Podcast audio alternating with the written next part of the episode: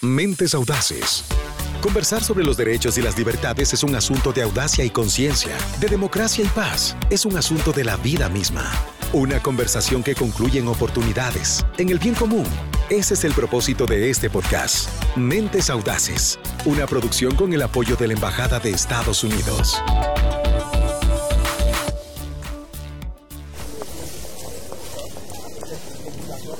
Señor, qué bueno que le encuentro porque me dicen que usted es la autoridad con la que debo hablar sobre algo que hemos pedido hace meses.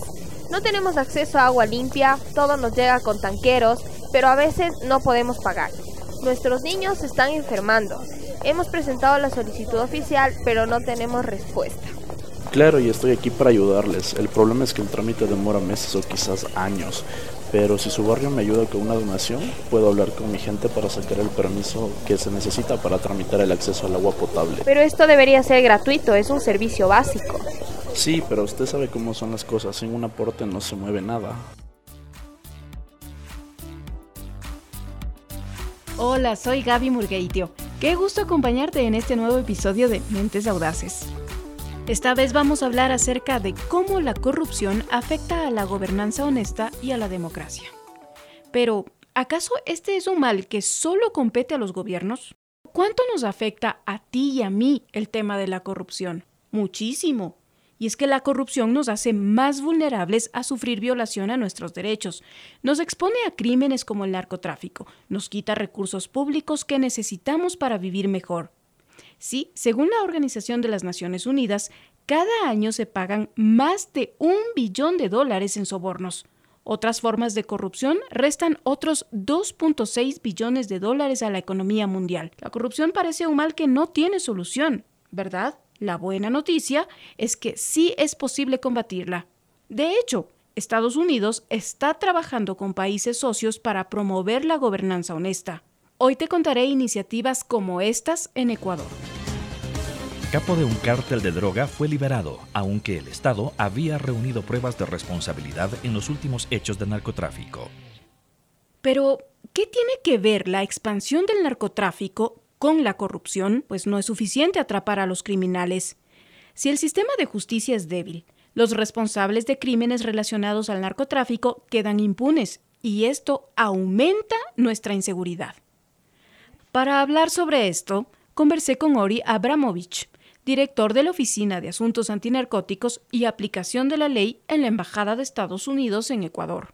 Hola Ori, cuéntanos cuál es la relación entre la lucha contra la corrupción y la lucha contra el narcotráfico. La corrupción hace una parte elemental en la lucha contra el narcotráfico. Si podemos combatir a la corrupción, vamos a conseguir tener más éxitos en la lucha regional contra el flujo de drogas. El plan anticorrupción es algo central en la política externa de la administración del presidente Biden. Y nosotros creemos que si existe la corrupción, van a tener canales para influenciar los oficiales de justicia. Entonces, si podemos disminuir o eliminar la corrupción, vamos a tener más logros en la lucha contra el flujo de drogas.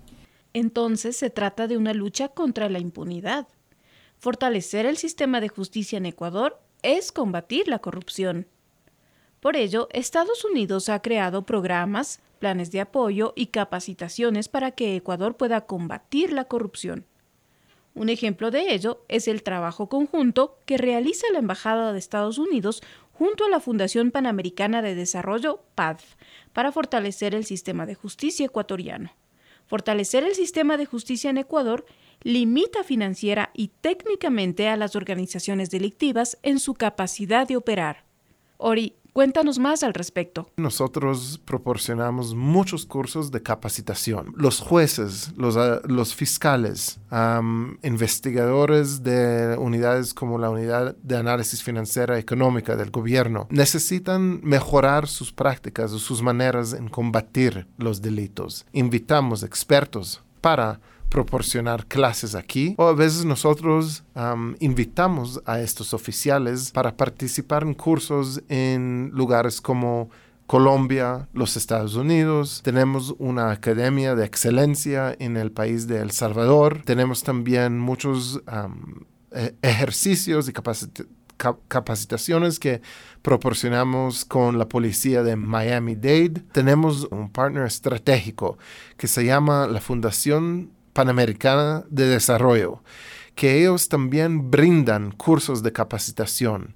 En los últimos dos años han brindado cursos sobre extinción de dominio, sobre delitos transnacionales, sobre delitos cibernéticos, sobre varias áreas, para más que 2.000 oficiales del gobierno ecuatoriano. Creemos que a través de estas capacitaciones vamos a poder mejorar las instituciones del gobierno ecuatoriano. También compartiría que brindamos donaciones de equipo.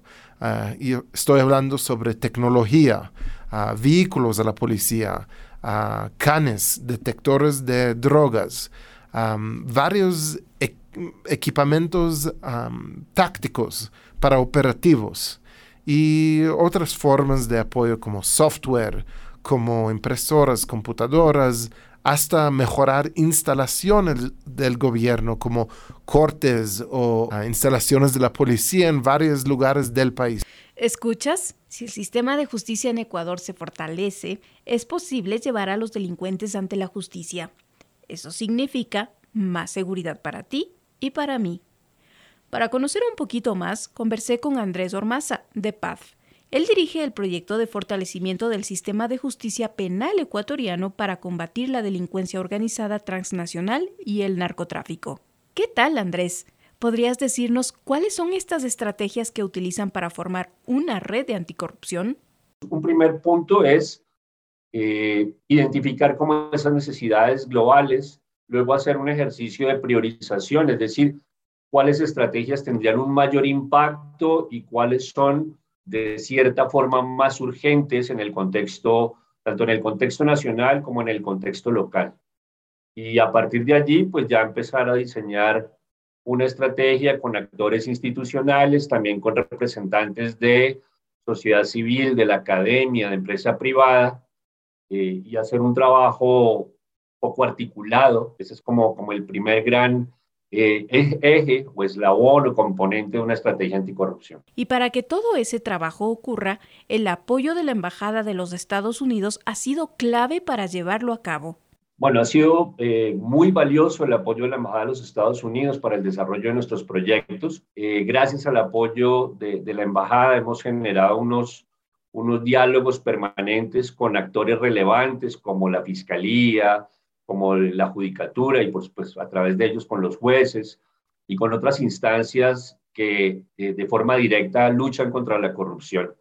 También hay otro proyecto eh, igualmente apoyado por, por INL, por la Embajada de los Estados Unidos, eh, enfocado expresamente, este sí, en generar mecanismos y capacitación en temas anticorrupción, por ejemplo, generar algunos entornos de lucha contra el tráfico de influencias y contra otras fenomenologías de la corrupción que es, es esencial. El, el apoyo ha sido eh, muy valioso y hemos contado con una permanente colaboración, particularmente a través de la agencia con la que interactuamos constantemente, que es uh, INL, la Agencia de Aplicación de la Ley y Antinarcóticos y Cooperación. Entonces hemos tenido un, un vínculo muy fuerte con ellos. ¿No te pasa que cuando hablamos de corrupción, pareciera que es algo que nunca los ciudadanos como tú o como yo podríamos solucionar. Mentes audaces para vivir los derechos y la paz. Vecinos, vecinas, nos están pidiendo sobornos para que nos den agua potable. Esto no puede ser. Uy, no, no. No, no es posible. ¿Qué hacemos? Organicemos un comité para presentar una nueva solicitud.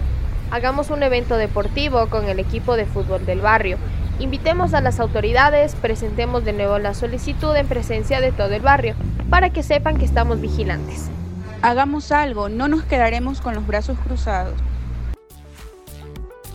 Pues sí hay alternativas. Ori, regreso contigo para que nos cuentes cuál es el rol de los ciudadanos.